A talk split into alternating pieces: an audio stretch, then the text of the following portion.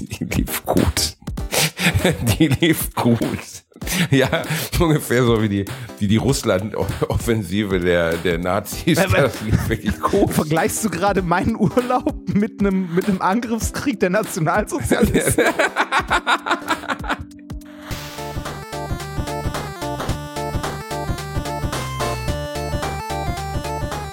Ich lache niemals unter meinem Niveau. Aber ihr habt schon ein Gelübde abgelegt. Das ist euch bewusst. Das habe ich.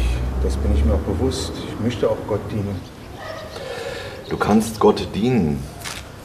Dessen sei ganz sicher. Gott wird es auch sehen. Aber wie regeln wir das? Mit deiner Lust? Hätten Sie da einen Vorschlag für mich? Sie sind doch schon länger Gott am Dienen eigentlich. Ja, ich diene Gott ein Leben lang. Aber auch ich bin wollüstig und geil und habe hin und wieder einen Ständer in der Hose.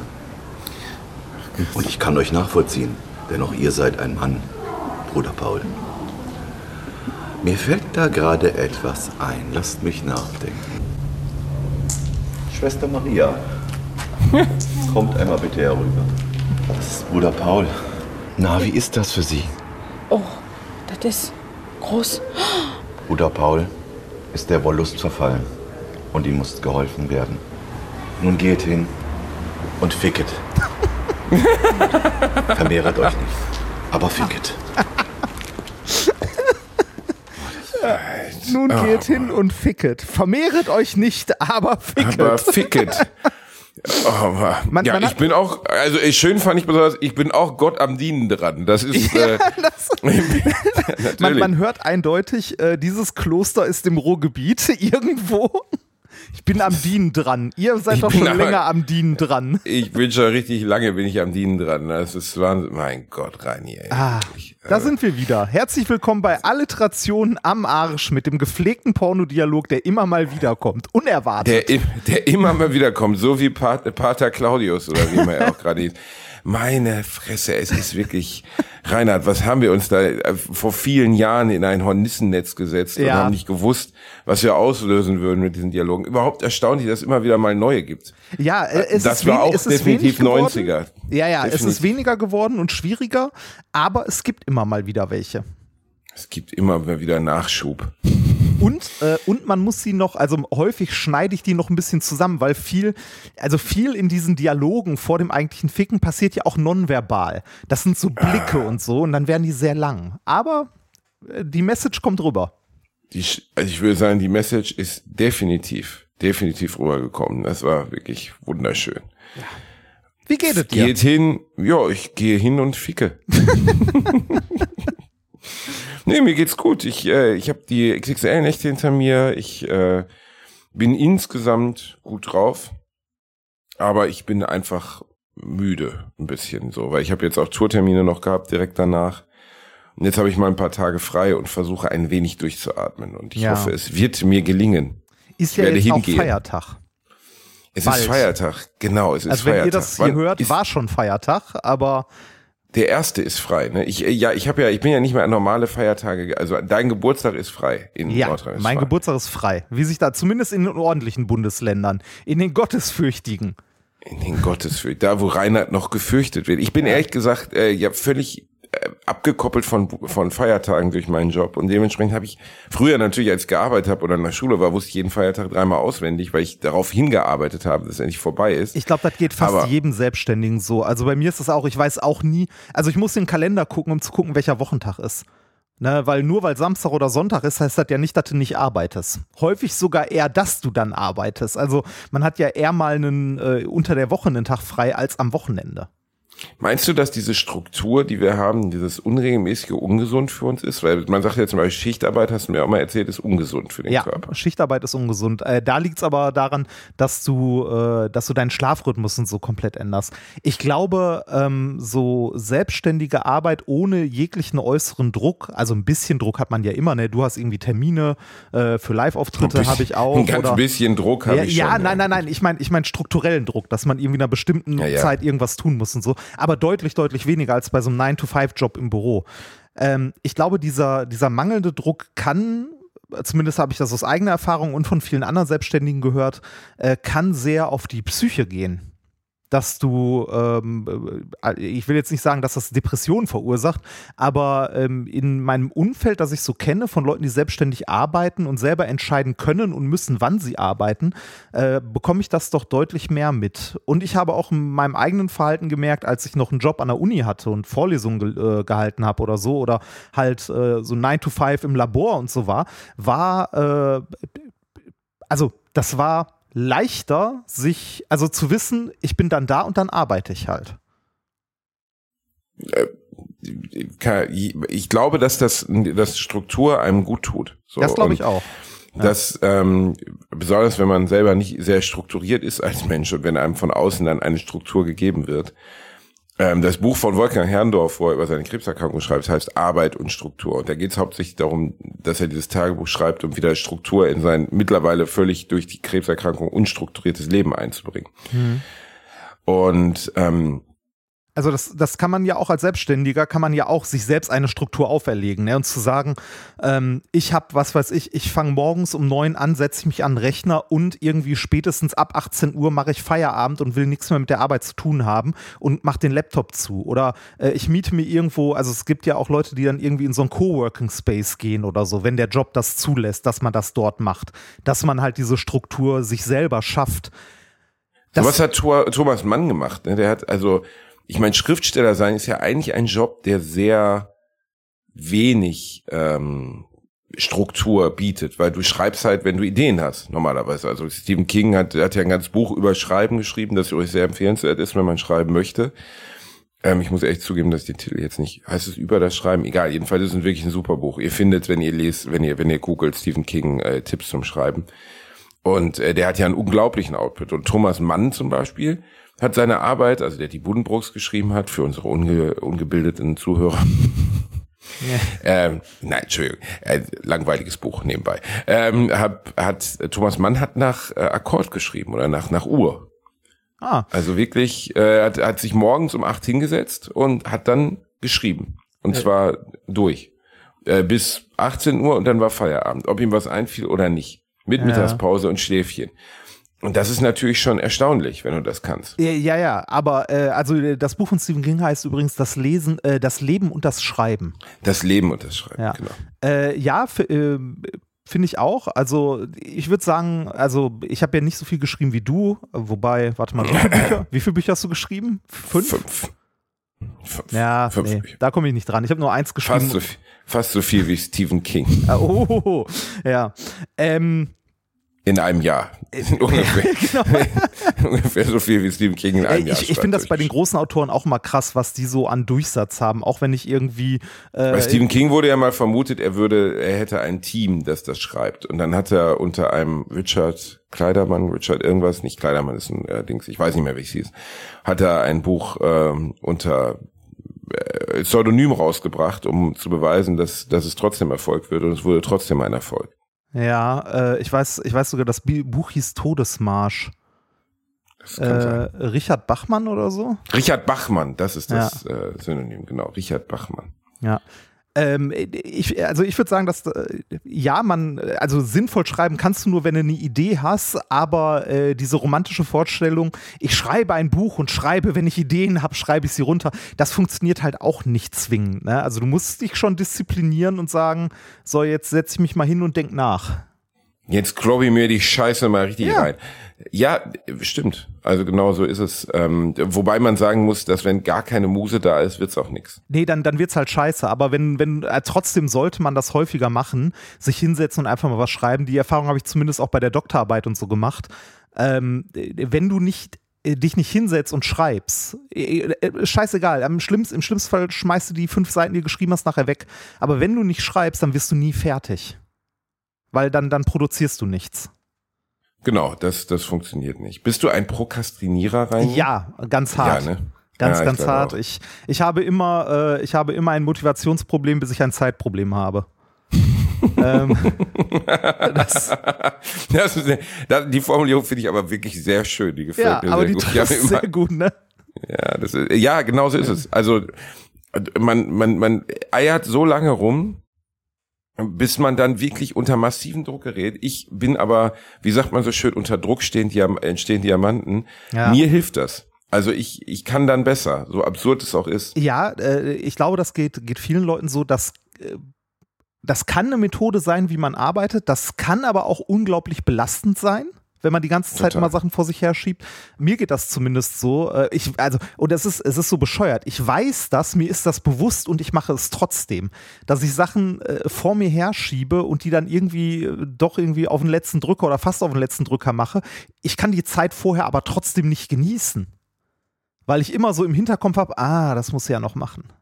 Das ist, glaube ich, ein ganz häufiges Phänomen. Das habe ich genauso. Also Ja. ich kann dann auch, ich weiß genau, ah, scheiße, ich muss das noch. Ah, und ich weiß es ja. Ja. Ne? Also und trotzdem äh, ist alles davon überschattet. Und das ist, glaube ich, auch einer der großen Hinkefüße meines Jobs. Also dass die Arbeit nie endet. Da haben wir auch schon mal Ja. drüber gesprochen, warum ich Ja. so gerne Kellner war. Kellner fand ich super.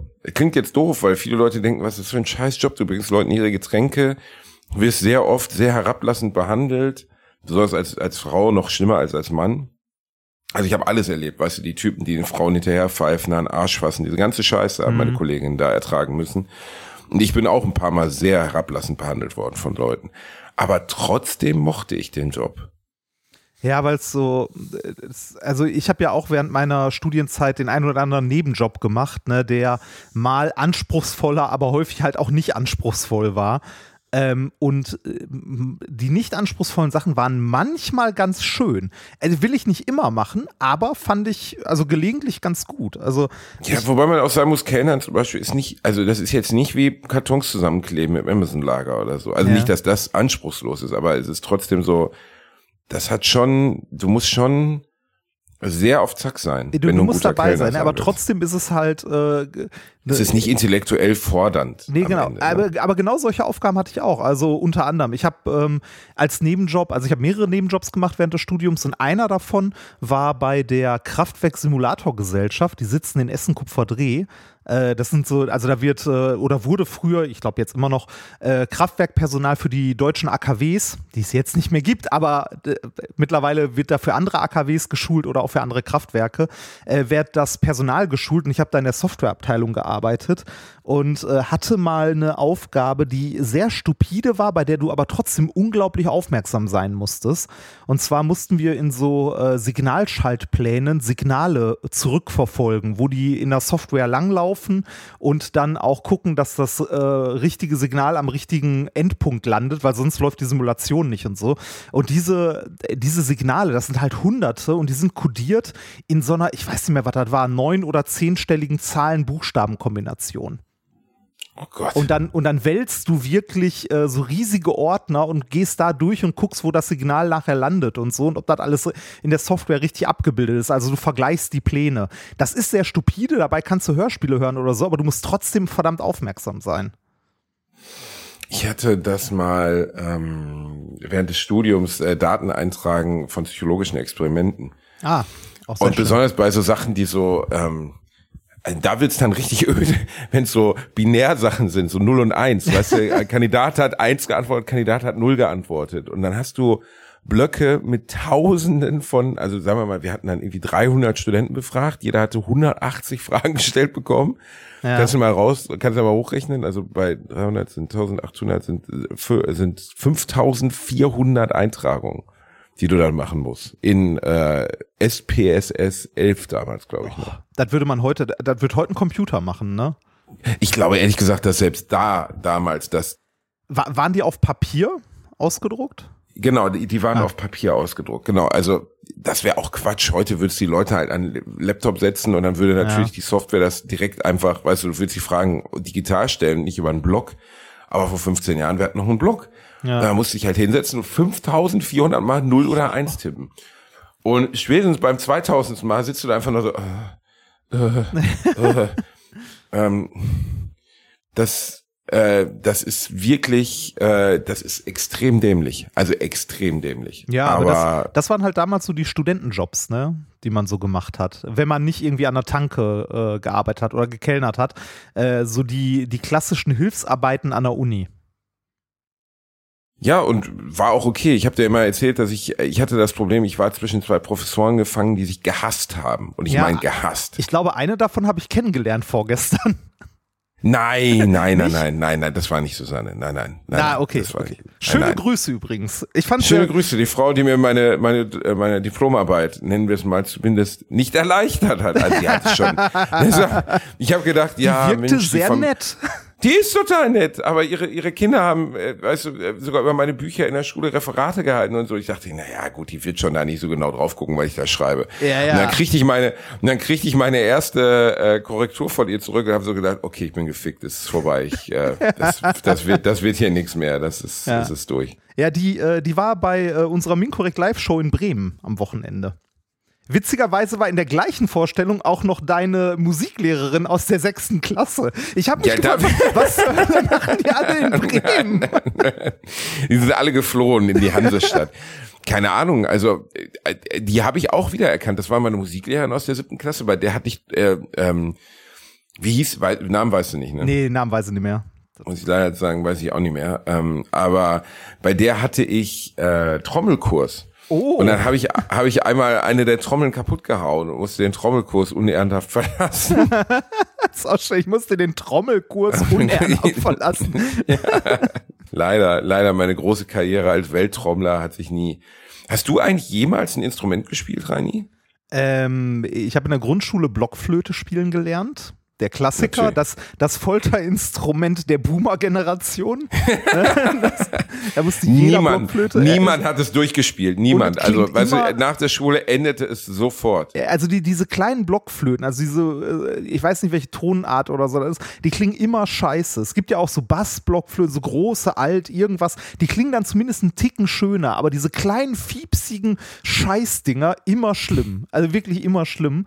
Äh, und ansonsten habe ich privat, ähm, also später, äh, also äh, ansonsten habe ich später noch ein bisschen äh, Klavierspielen mal so hobbymäßig gemacht. Stimmt, damit hattest du ja, stimmt, da hast du ja, aber wo befinden wir uns da gerade? Äh, nicht gut. Ich habe es sehr schleifen lassen und Das ist ja sehr. Ja. also Aber äh, kann man, ich finde, man kann es ja auch nicht, also ich nehme dir sowieso nichts übel, aber ich meine damit, irgendwie, wenn man ehrlich ist, wer macht sowas dann schon? Wer lernt mit 40 dann noch Klavier? So, ah, das sind gar nicht mal so wenige, glaube ich. Aber es ist halt schwer, ne, weil du als äh, als Jugendlicher oder als Kind deutlich deutlich schneller lernst und das schneller irgendwie in dein Muskelgedächtnis und generell äh, also Kinder lernen halt so viel schneller, das ist krass. Die, gut, die sind Lernmaschinen im weitesten Sinne, die müssen ja auch lernen. Ne? Und ja. ähm, das gleiche ist aber auch mit Reaktionen. Das kannst du zum Beispiel, es gab früher, ähm, wie hieß der Fatality, ich weiß nicht mehr genau. Es gab einen sehr bekannten äh, Quake 3 Arena-Spieler. Und Ja. der war wirklich, der war übergöttlich, der war einfach nicht zu schlagen, der Typ so. Der hat seine Karriere aber an einem gewissen Alter an Nagel gehängt, weil der gesagt hat, ich kann mit jungen Spielern nicht mehr mithalten. Ja, ist jetzt Das immer ein noch Reaktions so, ne? Wenn du die E-Sports anguckst, ab einem gewissen Alter ist Ende. Krass eigentlich, ne? Aber es geht, ja, vielleicht bei manchen Strategiespielen würde ich sagen, geht's vielleicht sogar noch, oder? Ja, Obwohl selbst StarCraft, ich habe einmal so. Profi-StarCraft-Spieler gesehen. auch. das ist halt auch so irgendwie so Koreaner, die so, wo du so denkst, die gucken gar nicht mal auf den Bildschirm, die hauen einfach nur irgendwelche Ja. absurden Tastenkombinationen rein, als wenn die programmieren würden. Denkst so, was ist das denn? Du, du, hast, du, du, du, du hast auch das Gefühl, die brauchen keine Maus mehr. Hast du so ein, Pro, also so ein Profispiel kann dann auch nach drei Minuten gefühlt vorbei sein. Ne? Du guckst da so und denkst so, was? Was? Was? Was? Ich weiß gar nicht, was die da gerade gemacht haben. Sekunde mal, was? Und äh, da- das ist, das stimmt, das ist sehr krass. Besonders bei, ähm, bei Profi StarCraft und so, das sind, Mhm. äh, sind krasse Leute, die es ernst meinen. Hast du mal irgendein Instrument gespielt oder gelernt oder angefangen? Du kommst doch aus so einem ich- Bildungsbürgerhaushalt. Nein, nee, nee, das war, mein, ich hab, mein Opa war der einzig musikalische in der Familie. Mein Vater ist auch überhaupt nicht musikalisch, du weißt, wie ich singe, ich habe auch kein Gespür dafür. Also gar stimmt, nicht, das gar, ja, ist ja gut, gar nicht. Ich habe wirklich gar kein Gespür dafür. Und ähm, dann, ja, endete meine Karriere als großer Saxophonist auch nach wenigen Minuten, weil mein Vater sagte, komm, ich gebe dir Geld, wenn du damit aufhörst. Das ist ja einfach ganz fürchterlich. Das will wirklich keiner. Das. Aber ich glaube, dass das geil sein kann. Aber ich, Ich glaube, komme einfach nicht aus so einem super Back gut.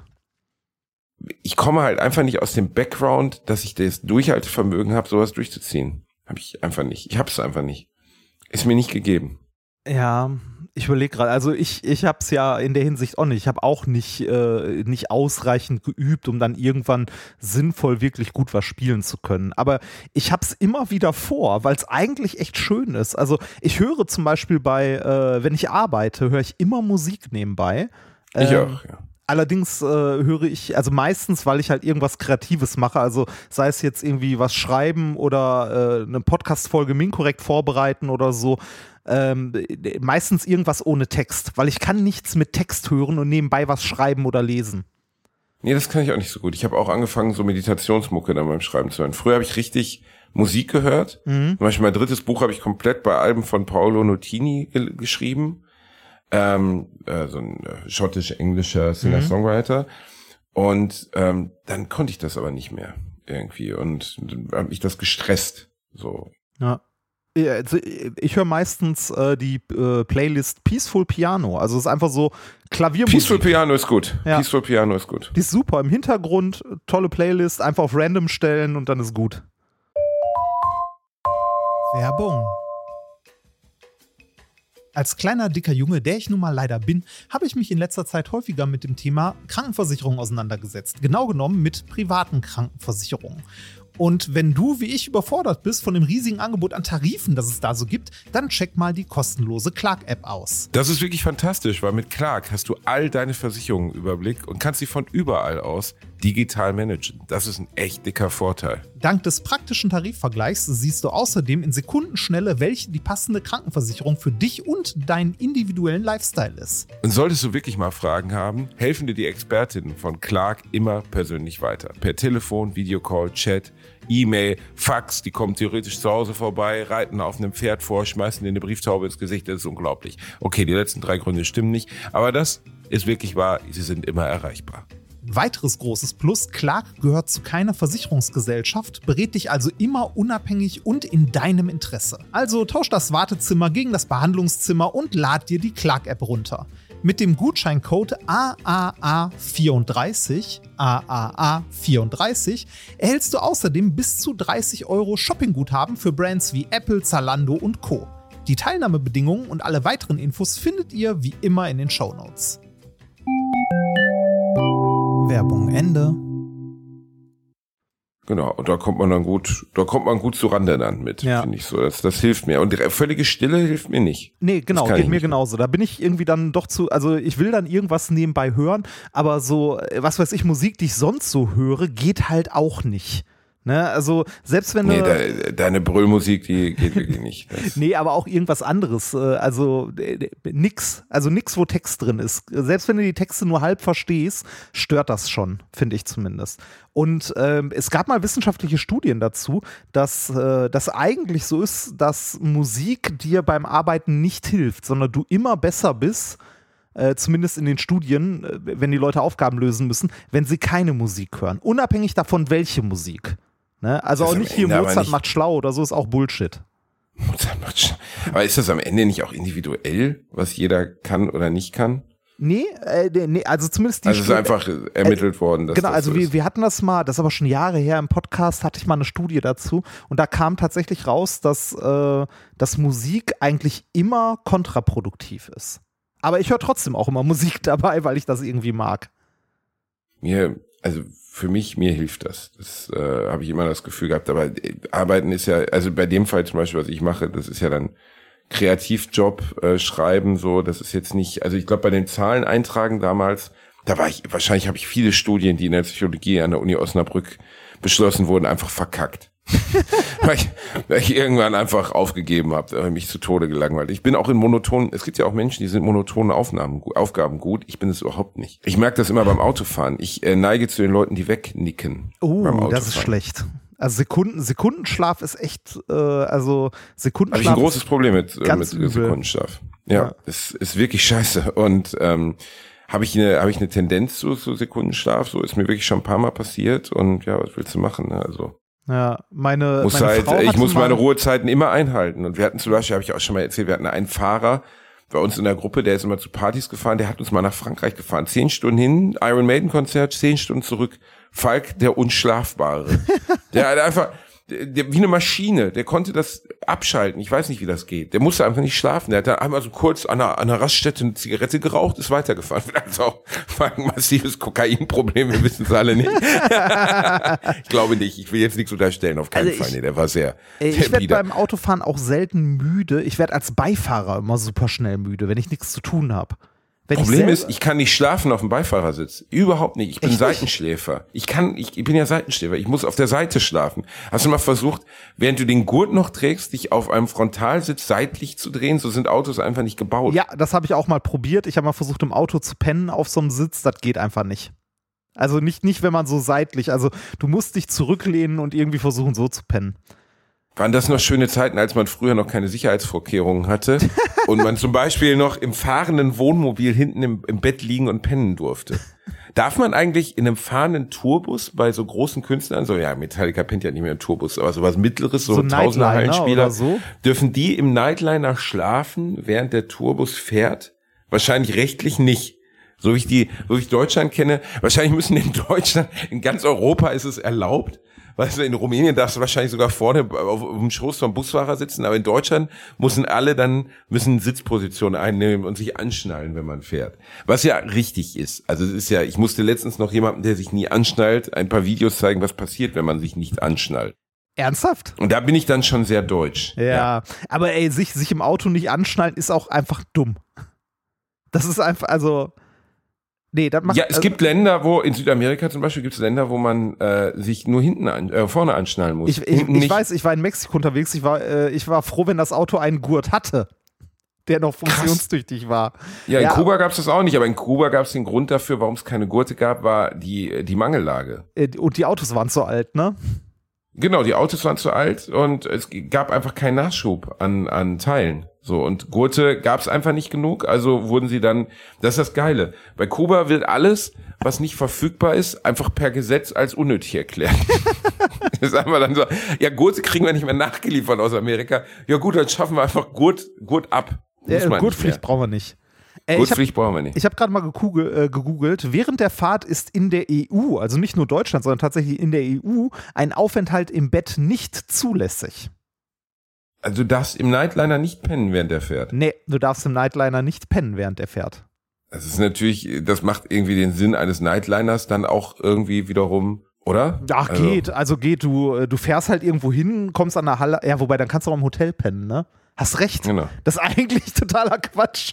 Der Nightliner dient ja dazu, dass du nun mal schlafen kannst, während er unterwegs ist und du ankommst und dann genau wie der, wie der, das finde ich eigentlich schade, dass das so völlig in die Vergessenheit geraten ist. In meiner Kindheit sind wir ein, zwei Mal mit äh, Schlafwagen gereist. Oh, mit, mit der Bahn, es noch? ne? Das, ja, ja, Ja. Das, das gibt's noch, aber versuch da mal einen Platz zu kriegen. Vor allem einen Platz äh, nicht in so einer Achterkabine oder so. Ich habe, ähm, also als, als Sonka bei Wien gewohnt hat, wollte ich äh, häufiger mit dem Zug, habe ich mir gedacht, komm, nimmst einen Nachtzug, schön Kabine, Pens.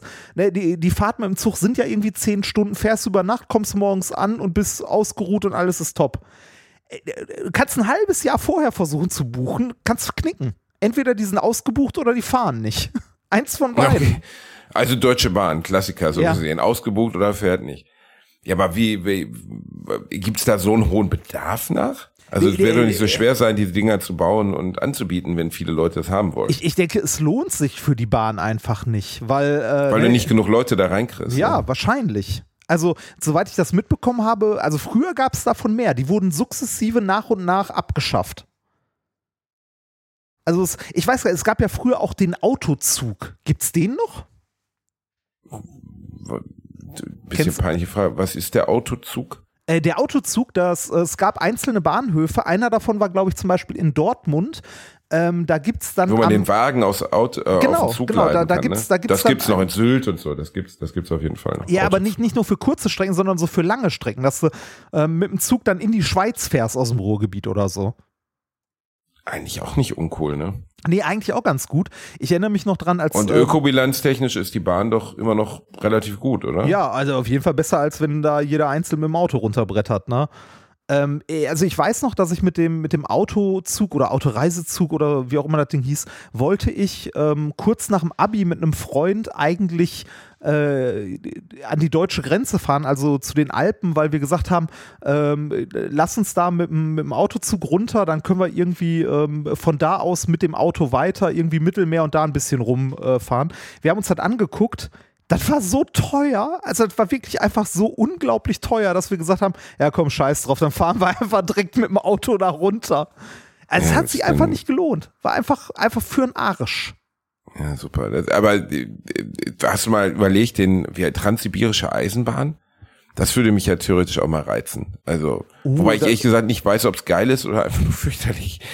Es, es Weil ja ich glaube, auch, es ist luxusartig mittlerweile, oder? ja, das, es gibt ja auch, äh, du kannst ja auch den, äh, den Orient Express Den- kannst ja auch fahren. Da kostet dann, äh, da habe ich mich letztens noch mit einer Freundin drüber unterhalten, weil die überlegt hatte, sowas zu machen, weil sie das irgendwie so, ne, romantisiert, äh, so Orient Express, oh, könnte bestimmt geil sein, hat sich das angeguckt und meinte, du zahlst pro Person äh, irgendwie für eine, eine Reise, die ein paar Tage geht, ich weiß nicht mehr, wie viele Tage es waren, ähm, zahlst du pro Person 10.000 Euro.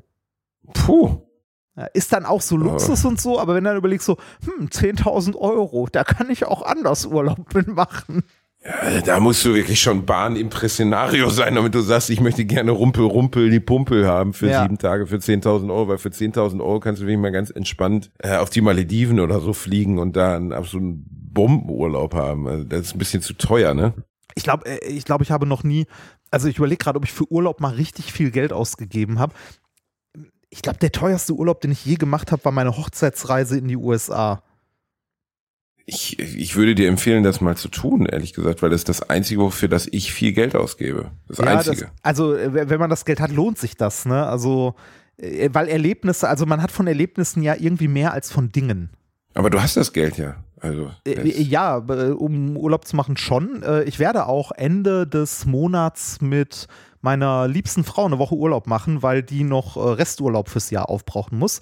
Und noch Resturlaub, der Resturlaub. deutsche Resturlaub. Schön. Der- ich der habe noch fünf Pfund Resturlaub. Resturlaub. Ich habe hier noch, haben noch ein bisschen Resturlaub da. Hm, lecker. Schmeckt auch wie von gestern der Resturlaub. ja, ähm, wir, wir werden wahrscheinlich äh, nach Island äh, für eine Woche gehen. Hm, das Und ist Nordlichter glaube ich, zur. Jahreszeit, weil da, glaub, ja, da ist, glaube ich, sehr kalt gerade, ne? Äh, Ja, ja, da ist sehr kalt. Da ist sehr kalt. Und da ist auch sehr dunkel und so, aber gucken wir mal. Wird bestimmt trotzdem schön. Da ist sehr kalt, da ist sehr dunkel. Ja, aber ist aber trotzdem schön. Island schön. Ich, also ich bin mal gespannt. Also gibt es ja viel Natur und so, ne? ich weiß nicht, was man da. mal Da gucken, gibt was man eigentlich nichts anderes als also, da eigentlich nur Natur rein. Also du sollst dich schon mal auf Sex mit einem Elch vorbereiten. Nein, Island ist, glaube ich, unglaublich. Ich habe Rurik hat mir ja immer, mein lieber Freund Rurik Kislason hat mir ja immer unglaublich viel von Island erzählt und äh, ist ja äh, vielleicht der bekannteste Isländer in Ja. Deutschland. Ähm, gibt auch nicht so viele. Es gibt Björk, Es gibt generell nicht so viele Isländer. Das es gibt nicht so viele. Isländer. Ich habe ihn auch mal gefragt, weil die meisten Fußballer sind ja nun mal, das kann man wirklich mit Verlaub sagen, arrogante, hohle Fotzen, die nie was gelernt haben. Und er ist wirklich ein gebildeter, zehn Sprachen sprechender, Instrumente spielender Alleskönner. Und er sagte, ja, Arschloch sein in Island ist doof, weil alle kennen dich. Alle. alle Isländer, wirklich jeder Isländer kennt Rurik Gislason. Weil es gibt auch nur 230.000. Das ist Echt, so, als so wäre wenig? Ich dachte, ein Gelsenkirchen. paar, Ja, nee, na, es sind 370.000. 370.000, ja, dann haben sie viel gebumst in letzter Zeit. Dann war, war, war dann war, War Rurik dunkel, wieder ne? viel da. Nee, Rurik war wieder viel da wahrscheinlich. Er ähm, ist ja sehr, er, er lässt es sich gut gehen, würde meine Oma sagen. Er lässt es sich gut gehen.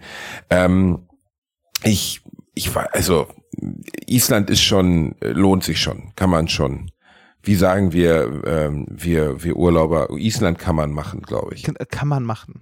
Ist das eigentlich schon am Polarkreis oder ist der noch ein Stück höher? Boah, Island ist schon scheiße, scheiße oben, ey. Das schon- geht. Also ich, ich hatte mir das angeguckt und war überrascht. Also wir waren ja, ähm, äh, wir waren ja mit unserer kleinen, äh, kleinen Rallye unterwegs zum Nordkap und das ist nochmal ein gutes Stück weiter. Also Ihr seid Äh, weiter Norden gewesen als ja, aber ja, ihr ein seid doch gutes seid ihr Stück nicht sogar. abgekackt davor? Also, nein, nein, wir sind auf dem Rückweg. Wir sind auf dem Rückweg, äh, hat uns Corona eingeholt. Äh, 300 Kilometer nördlich von Helsinki. ich hat erinnere mich noch Corona dran. Diese, diese ganze diese ganze Rallye Tour war nicht so ganz durchdacht, würde Ach man was? würde mein Vater Nein, die- jetzt sagen. Die, die lief gut.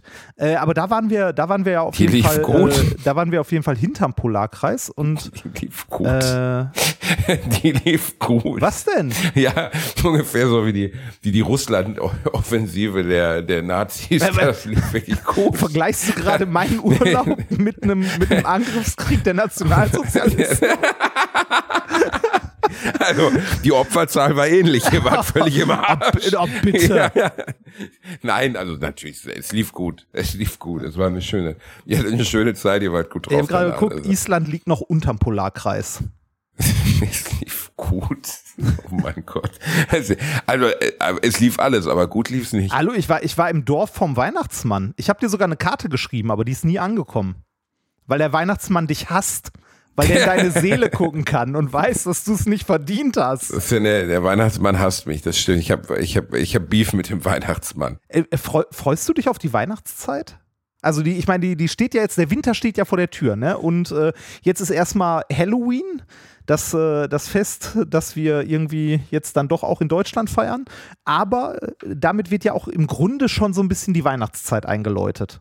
Bist du jemand, der die Weihnachtszeit mag?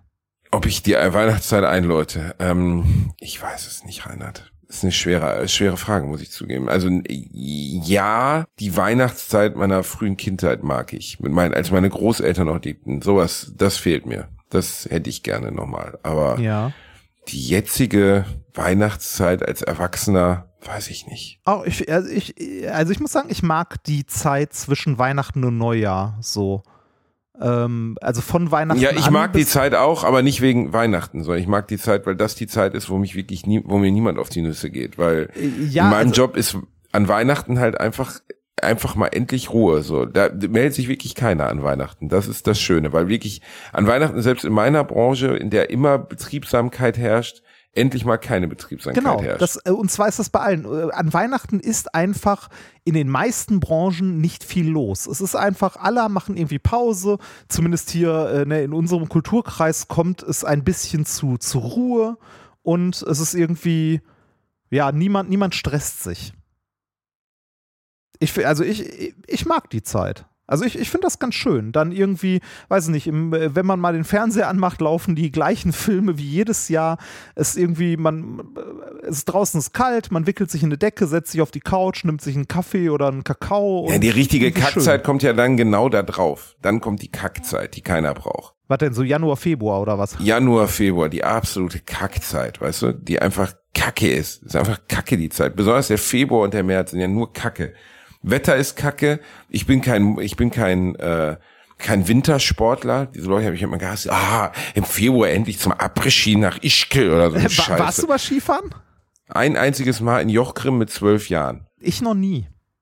Ich, glaub mir, du hast nichts verpasst. Es war fürchterlich. Ich weiß noch, wie unser Sportlehrer darüber referierte, dass ich ja ähm, in unserer, also dass sich in der Geschichte unserer Schule ja noch nie jemand ernsthaft verletzt hat äh, in dieser Klassenfahrt nach Jochgrim und plötzlich flog im Hintergrund ein dickes Mädchen namens Nicole über so ein über so ein über so einen Hügel aus, aus Schnee und landete gegen einen Baum. Und eine Stunde später war der Rettungshelikopter da.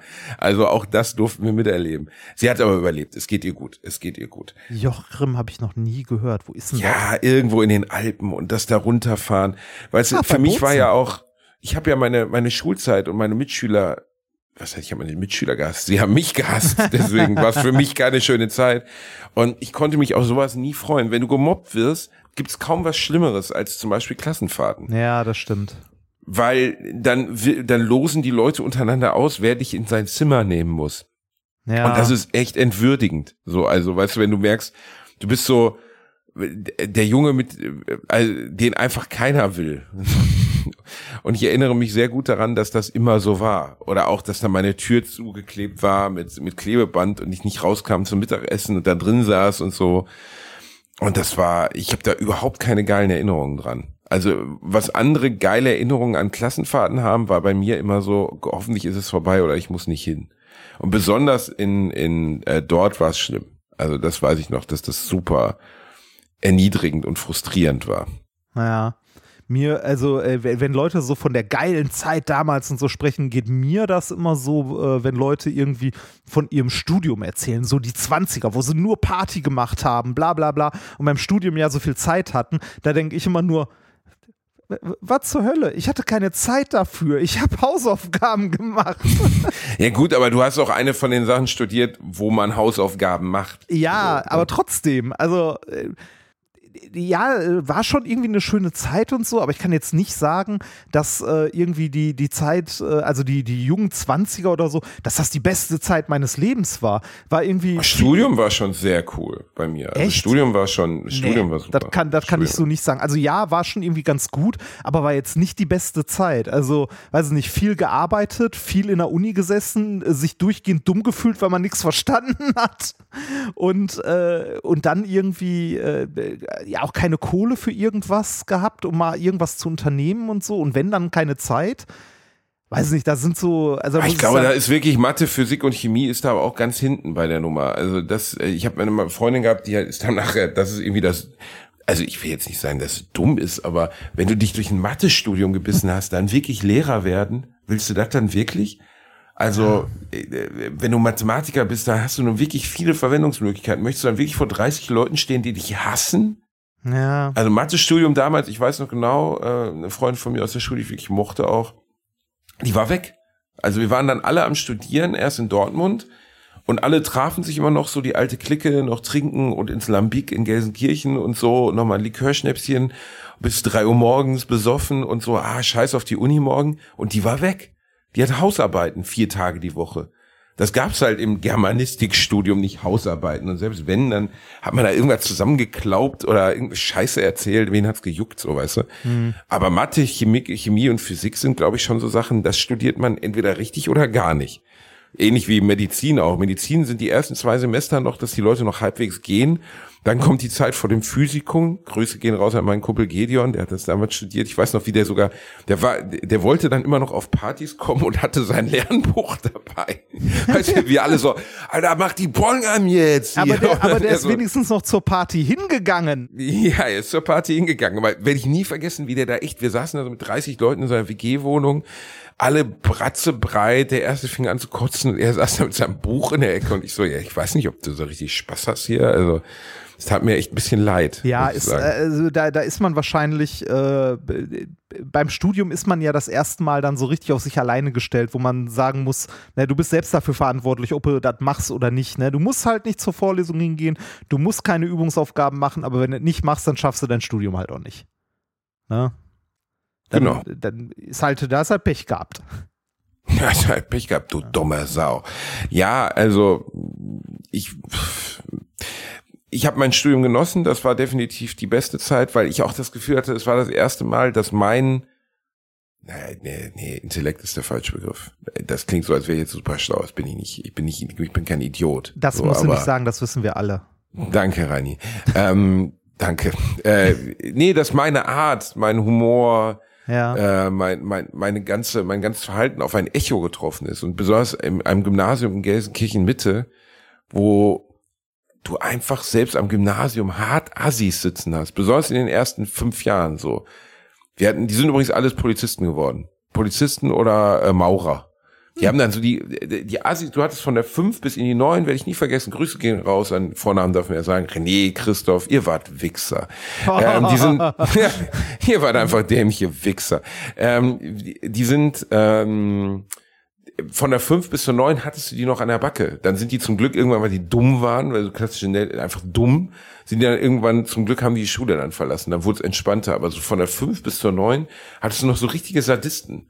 Und ähm, die, die, wie gesagt, Polizisten, ich hoffe, sie haben viel Spaß im Staatsdienst jetzt. Ähm, Das klingt jetzt so, als ob Polizisten alle dumm wären. Nein, überhaupt nicht. Nein, es hat mich nur gewundert, dass die Typen, die auf dem Schulhof mit Gras gedealt haben, so, nachher Polizisten nachher, ah, wurden. okay, ja. Das war seltsam irgendwie, aber egal. Ähm, ich habe keine guten Erinnerungen daran. Und ich war dann plötzlich an der Uni Teil einer, einer Clique. Mir hat lustigerweise vor zwei, drei Tagen noch jemand geschrieben, Nele, ich kannte sie nicht mehr, sie war mit jemandem zusammen, den ich kannte. Und die sagte, ich war auf der Party irgendwie damals schon, hat man schon gemerkt, dass Bühne etc. irgendwann mal meins sein wird. Das war aber bevor ich jemals eine Bühne betreten habe, weil ich alle unterhalten habe und zum Lachen gebracht habe und mich über mich selber lustig gemacht habe. Und im Studium funktioniert das auch einmal super. Im, äh, in der Schule hat es überhaupt nicht funktioniert. Ja. Überhaupt nicht. Ja, äh, also Studium ist dann auch so ein bisschen Neuanfang, ne? Man, äh, man ist halt wieder ein unbeschriebenes Blatt Papier. So. Genau, Ähm, du und- startest, stimmt, du startest neu, ne? Und ähm, äh, also bei, bei uns war das so, ähm, wir, also in meinem Studiengang, ich glaube, ich habe mit 40 Leuten angefangen, von denen sind am Ende vier oder fünf übergeblieben. Ne, ähm, Krass. Das ist- aber das- das ist ja auch krass, oder? ja, aber das ist aber relativ normal. Also die, die Abbrecherquote in Physik ist sau hoch. Die ist deutlich, deutlich geringer geworden, seitdem es äh, den Bologna-Prozess gab, also gibt mit Bachelor und Master, weil du einfach nach, äh, nach sechs Semestern dann wirklich schon einen Abschluss hast und damit kein Abbrecher mehr bist. Früher war es ja noch Diplom, da musstest du halt deine zehn Semester durchhalten, Minimum. Und wenn nicht, dann halt nicht, ne? Also, wenn du vorher abgebrochen hast in irgendeiner Form, warst du halt weg und hattest gar keinen Abschluss in der Tasche. Ähm, also Regelstudienzeit von Diplom 2, was ich damals gemacht habe, waren zehn Semester, glaube ich. Und äh, das Studium war so ein bisschen wie, wie Elden Ring im echten Leben. Du, ne, du, du, du, kommst an die Uni und denkst, oh, ist ja alles ganz nett. Hier gehst in die erste Vorlesung und denkst, oh ja, ist eine nette Einführung. Und plötzlich bist du tot und fängst wieder von, und fängst wieder von vorne an. Und das Spiel hat keine Gnade mit dir. Das klingt, das klingt ganz fürchterlich, Ja, Rainer. das ist auch richtig fürchterlich, aber wenn, aber, aber äh, die Befriedigung ist genau wie, wie bei diesen Souls, äh, also bei, bei, bei diesen Spielen, wenn du dann Mathe 1 geschafft hast, ne, du hast irgendwie mit Hängen und Würgen diesen scheiß Schein bekommen und bist durch die, durch die Prüfung, also hast die Prüfung geschafft und hast irgendwie die Laborpraktika geschafft und so, dann, äh, dann ist die, die Befriedigung, die du daraus ziehst, unglaublich hoch. Ne, also jeder einzelne Leistungsnachweis, den du hast, den äh, möchtest du dir am liebsten zu Hause einrahmen und an die Wand hängen. Es klingt wirklich, es klingt als wie ein Souls-like, was du da Ja, gespielt ist ein hast. bisschen so, aber äh, ist halt hart, aber ist auch irgendwie schön, wenn man es dann geschafft hat und ist auch faszinierend, vor allem weil, ähm, also ich möchte niemandem, also ich kann jedem nur raten, sowas zu studieren, ist zwar hart, aber ist irgendwie auch schön.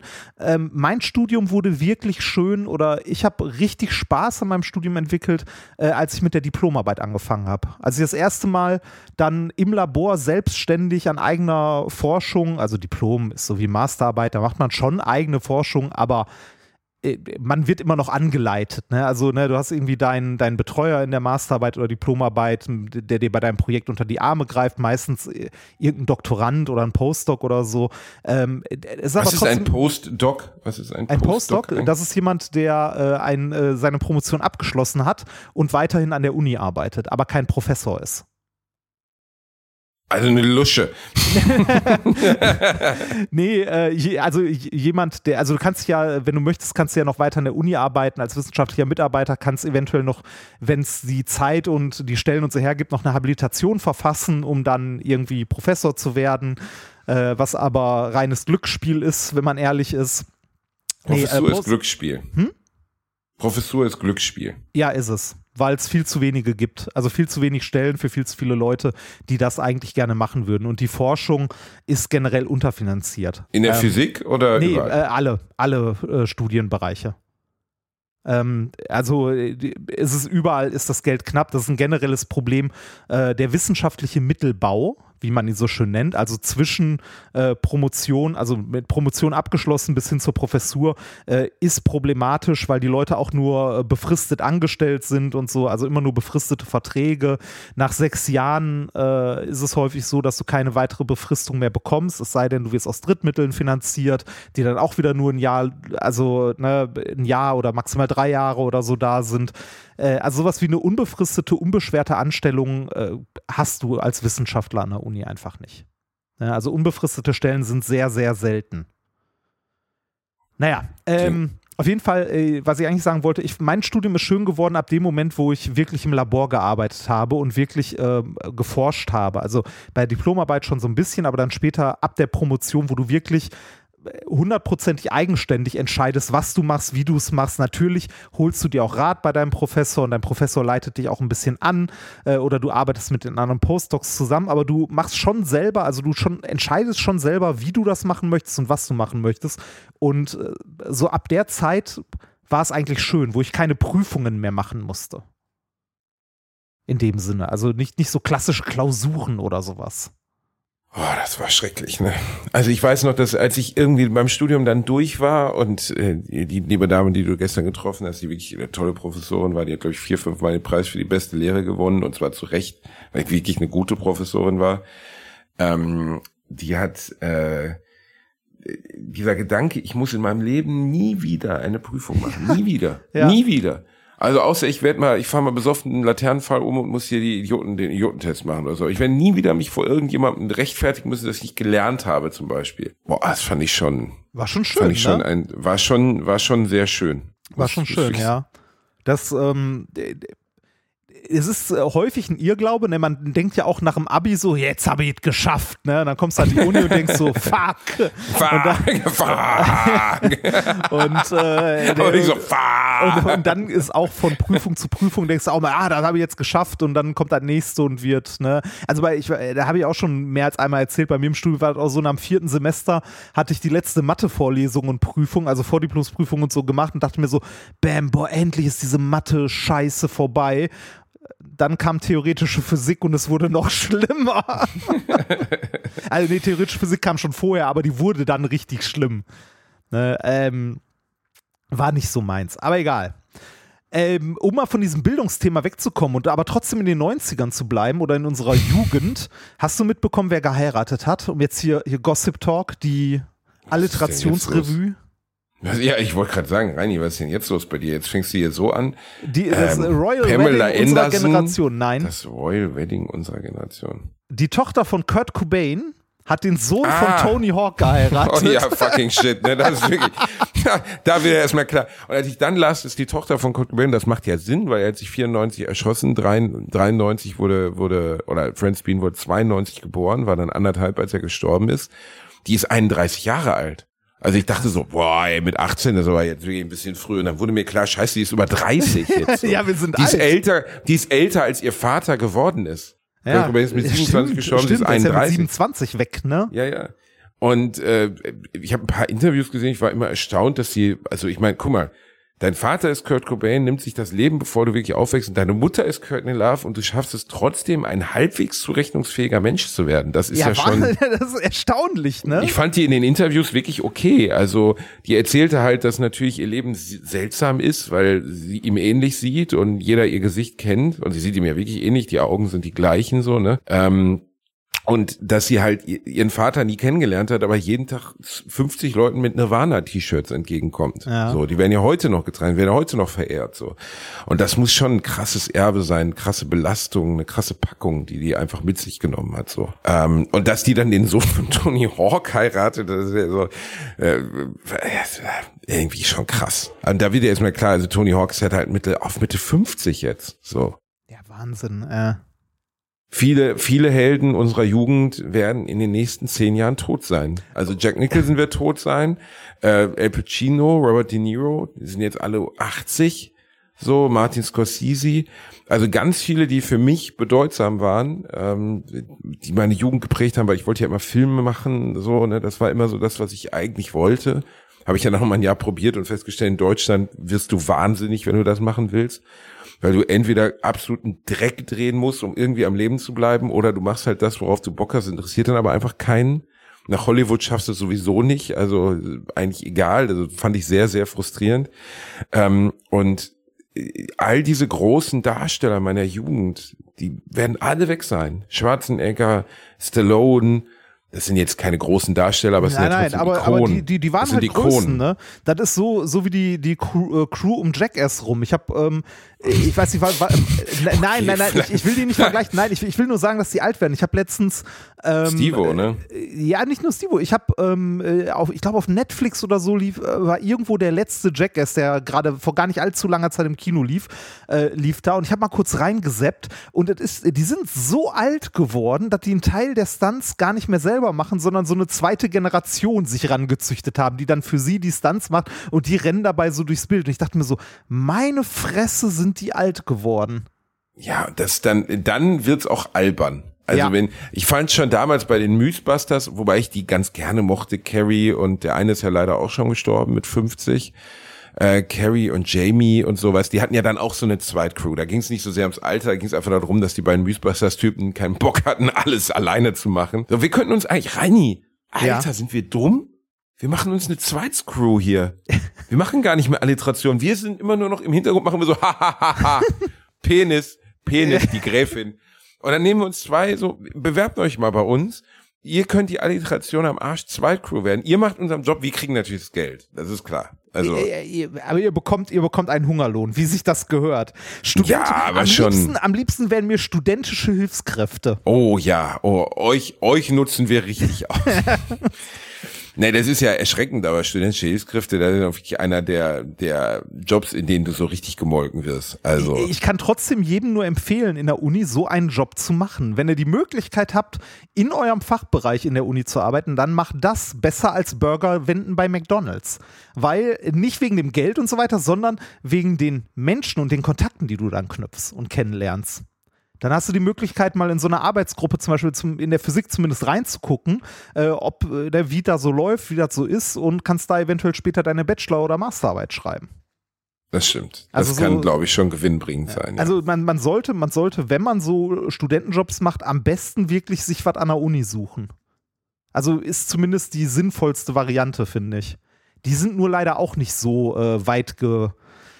Äh, also auch da fehlt Ja, Geld. und, und du wirst, und du wirst, das kannst du jetzt auch schon mal mit ankündigen, im Zweifelsfall wie scheiße behandelt. Ne? Also deine Arbeit wird nicht gewürdigt und jemand anderes, jemand anderes nimmt die Lorbeeren deiner Arbeit. Ja, also, da, das ist ja tatsächlich im, ähm, im universitären Kontext jetzt nicht so unüblich, dass jemand anders dann äh, deine Ergebnisse weiterverarbeitet. Man muss aber auch ehrlich sein, äh, du machst als, äh, also als SAK, also als studentische Hilfskraft jetzt nicht äh, äh, du Kommt drauf an, ne, wo du gerade bist, also was du gerade tust. Ja, ko kommt wahrscheinlich dann auch sehr wieder auf den Studiengang an, in dem du bist. Ne? Also ähm, Bei mir war es absolut schrecklich, für 400 Euro zwischen diesen Deppen zu verhandeln. Das war absolut schrecklich. Gehen Sie bitte mal in den vierten Stock und sagen Sie Frau Müller-Heidenreich, dass wir das so nicht machen. So, ich zwei Minuten später. Ja, dann sagen Sie bitte Herrn Schmidtchen äh, Oberstubler, dass wir das auf jeden Fall so machen werden. Denn ich habe die Proben schon bestellt und ich wieder runter. Ich denke so, fuck, Alter, so fühlt sich an, wenn deine Eltern in der Scheidung sind. Das ist einfach völlig, das war absolut schrecklich. Ich habe einfach immer nur gedacht, ich will hier weg. ich soll ihn ausrichten, die Ente bleibt draußen. Das war wirklich, es war so ätzend. Und ich dachte immer nur, bitte, ey, nee, ich will, ich will hier nicht, ich wirklich Scheidungskind. Ich war Scheidungskind zwischen diesen beiden verfeindeten, sich gegenseitig hassenden Professoren. Ja, sowas, sowas ist dann Pech und sowas ist blöd. Aber die, also die, die meisten Jobs, die es so äh, für Studenten dann an der Uni gibt, die sind eigentlich immer ganz gut und ähm, häufig auch sinnvoll und man lernt dabei. Also zumindest wenn man in seinem Fachbereich ist, lernt man dabei auch meistens noch was. Ja, ja, also ein bisschen, auf jeden Fall habe ich ein bisschen was gelernt. Ich weiß nur, dass das erste Experiment, das wir durchführen sollten, das war auch super. Ähm, habe ich eine, eine junge Frau überredet aus der Mensa, dass sie da teilnimmt. Und der Professor hat mir gar nicht richtig so gesagt, was es war. Er meinte ein Reaktionsexperiment. Und ich so, ja, okay, ne. Also die, hab ich, äh, hab ich gesagt, die- mach dir keine kurz, Sorgen. Also kurz gesagt, die haben in einem Raum gesessen, die haben dich reingeschickt und geguckt, wie die Leute auf dich reagieren, auf dein Gesicht und so, oder? So Schrecken, Angst. so, Angst. Mitleid. Pure, pure, pure Angst. Nein. Nee, also die haben mich auf jeden Fall nicht reingeschickt, sondern sie haben Leute, Leute, das war, oh mein Gott, wenn man darüber nachdenkt. Sie haben einfach Elektroschocks gegeben. der Klassiker. Ne? ja, klar. Hier halten Sie das mal kurz. Die haben diesem unvermittelten, unvorbereiteten Mädchen einfach Elektroschocks gegeben und die fing an zu heulen. Und ich stehe vor dem Ding und denk so, oh Gott, die wird mich hassen. Und dann Ist kam die raus und ethisch- hab mich fast Ist angeschaut. das ethisch zulässig? Weiß ich nicht. Werden wir nicht mehr rausfinden. Ist Jahre her. Aber ich halte es für ethisch schwierig, sagen wir mal so. Ja. Ähm, es war, war, war schlimm.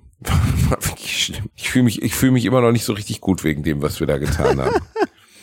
Aber gut, naja. Reini, wir werden uns jetzt auf die Zielgerade begeben. Ich muss nämlich jetzt gleich zum kleinen Kollegen Kosa. Ja, ihr seid Weil- heute Abend in Köln, ne?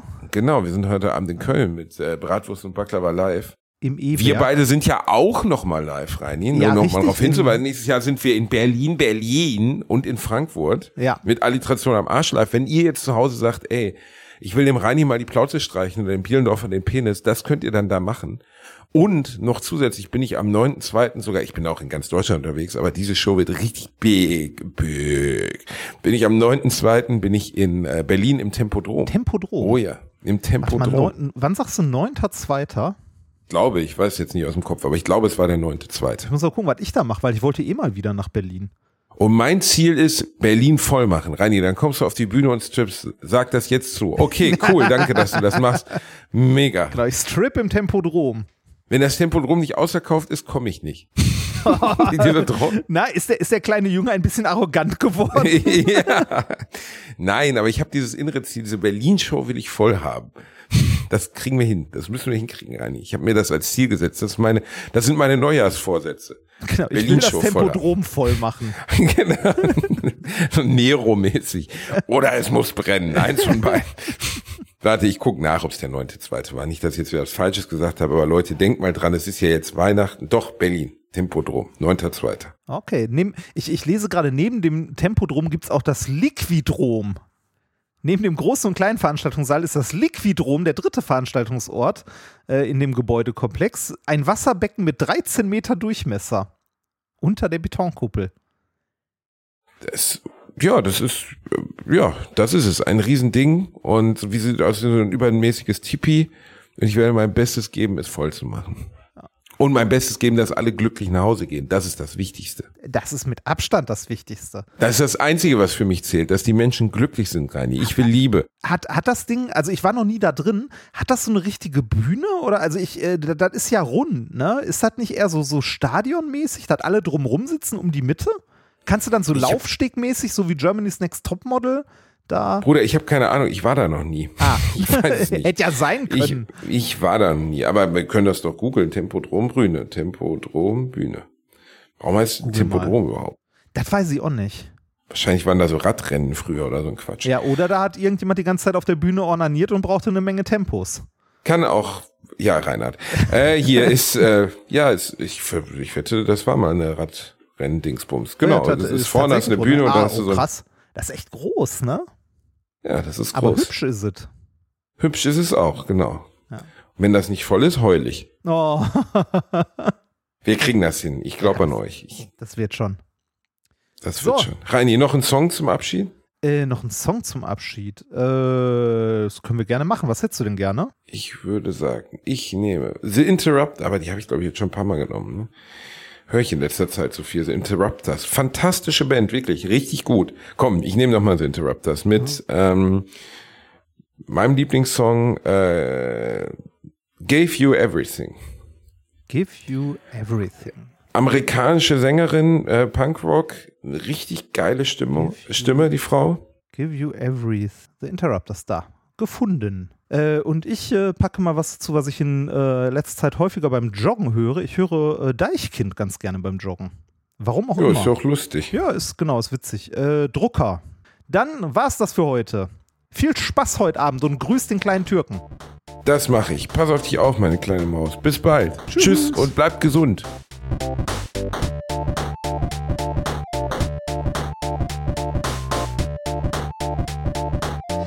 Gelacht, aber unter meinem Niveau.